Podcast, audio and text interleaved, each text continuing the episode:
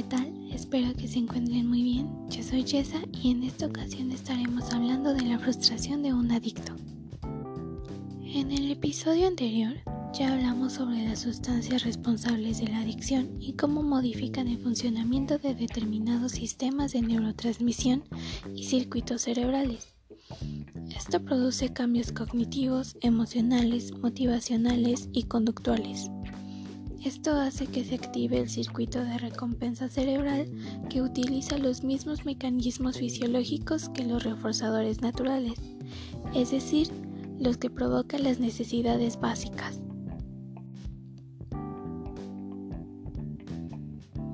Entre más intensos hayan sido los efectos reforzadores de una sustancia determinada, más persistentes van a ser también los recuerdos relacionados con ella y más fuerte la necesidad o el deseo de experimentarlas de nuevo. Las personas acaban desarrollando una relación de amor-odio con su adicción, experimentan culpa o el remordimiento que suele ser una consecuencia de la frustración al no poder dejar de repetir este comportamiento. Adicto disfruta, entre comillas, en su conducta, pero sabe que está mal y sabe que muchas veces con su comportamiento no solo hace, hace daño a sí mismo, sino que también hace daño a personas queridas. Sin embargo, es incapaz de poner fin a dicha conducta. Se encuentra atrapado en una espiral que solo aumenta sus niveles de emociones negativas. Por lo regular las personas con alguna adicción buscan explicaciones a su comportamiento y se refugian en el autoengaño. Y este autoengaño produce una falta de conciencia de las posibles consecuencias que volver a consumir traerá, minimizando así los costos personales y sociales. Un adicto comúnmente experimenta este tipo de sensaciones. Vacío espiritual, no sentirse parte de nada a excepción del grupo con el que se droga, si lo hay. Gran soledad, incomprensión, desvalorización, impotencia, vergüenza, frustración, humillación y miedo.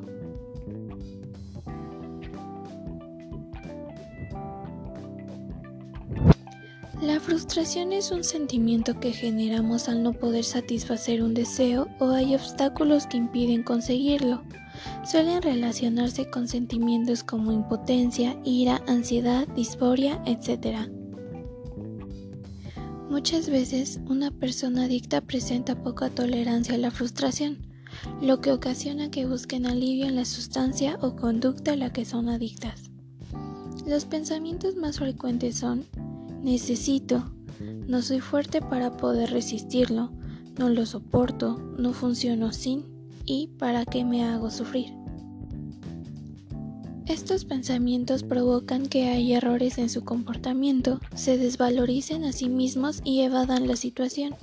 Según Oribum, un centro de desintoxicación y tratamiento en adicciones, estos son algunos consejos para ayudar al adicto en su proceso y ayudarle a tener mejor tolerancia a la frustración. 1. Educarse a sí mismo sobre sus problemas del hábito. 2. Enfrentar hechos y evitar excusas. 3. Tratar de ver al hábito como un sistema del problema. 4. Usar su imaginación para visualizar paso a paso y lograr sus metas. 5. Hacer del hábito un reto y tratar de vencerlo. 6. Sustituir el hábito por algo constructivo. 7. No plantearse falsas expectativas. Es importante trabajar con las personas adictas a la tolerancia a la frustración porque las consecuencias pueden ser las siguientes. Tener dificultades para controlar las emociones, ser personas más impulsivas, impacientes y exigentes, buscar satisfacer sus necesidades de forma inmediata, es decir, obtener la conducta o la sustancia.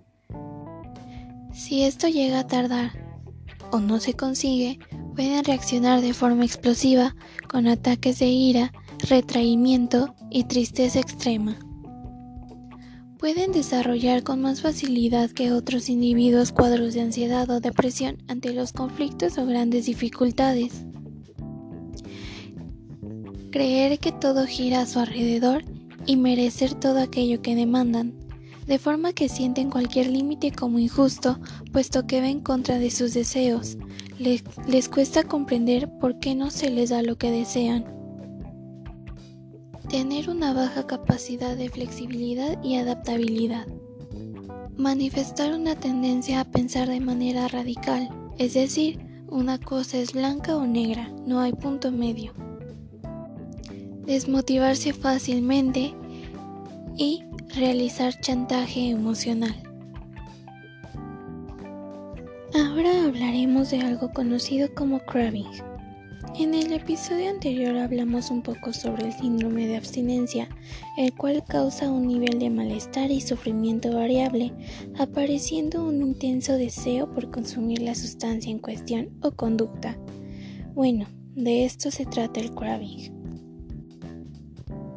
En el caso de las adicciones, se refiere al deseo intenso de conseguir y consumir la sustancia en cuestión o practicar la conducta que lo genera puede verse activado por la presencia de estímulos previamente asociados con el consumo de la sustancia, por eventos estresantes e incluso por la ausencia de suficiente estimulación. Este puede estar presente hasta dos años después de dejar el consumo. Suele ser de más intensidad entre el mes y el primer año. El craving puede tener distintas causas una puede ser el síndrome de abstinencia. La abstinencia a algo a lo que el cuerpo y la mente se han acostumbrado puede ser muy difícil y muy dura.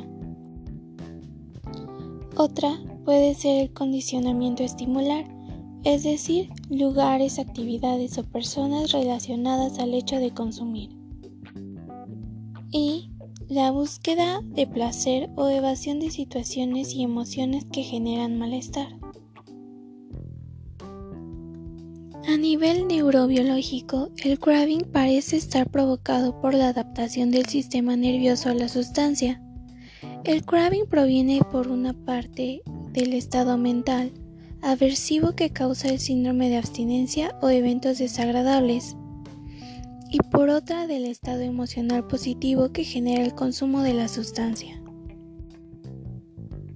Los eventos y estímulos del medio generan que se active la red de respuestas y cogniciones que se vinculan con los efectos apetitivos de la droga y los aversivos de su ausencia.